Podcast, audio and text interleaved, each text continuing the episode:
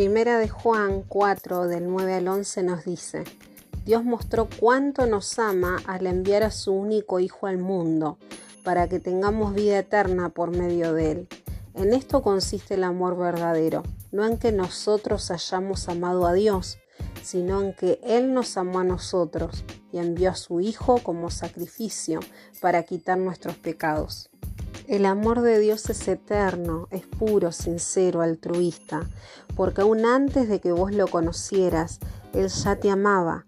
Él te amó primero e intercedió por tu vida para salvarte, por medio de Jesús, quien demostró su mayor acto de amor en la cruz.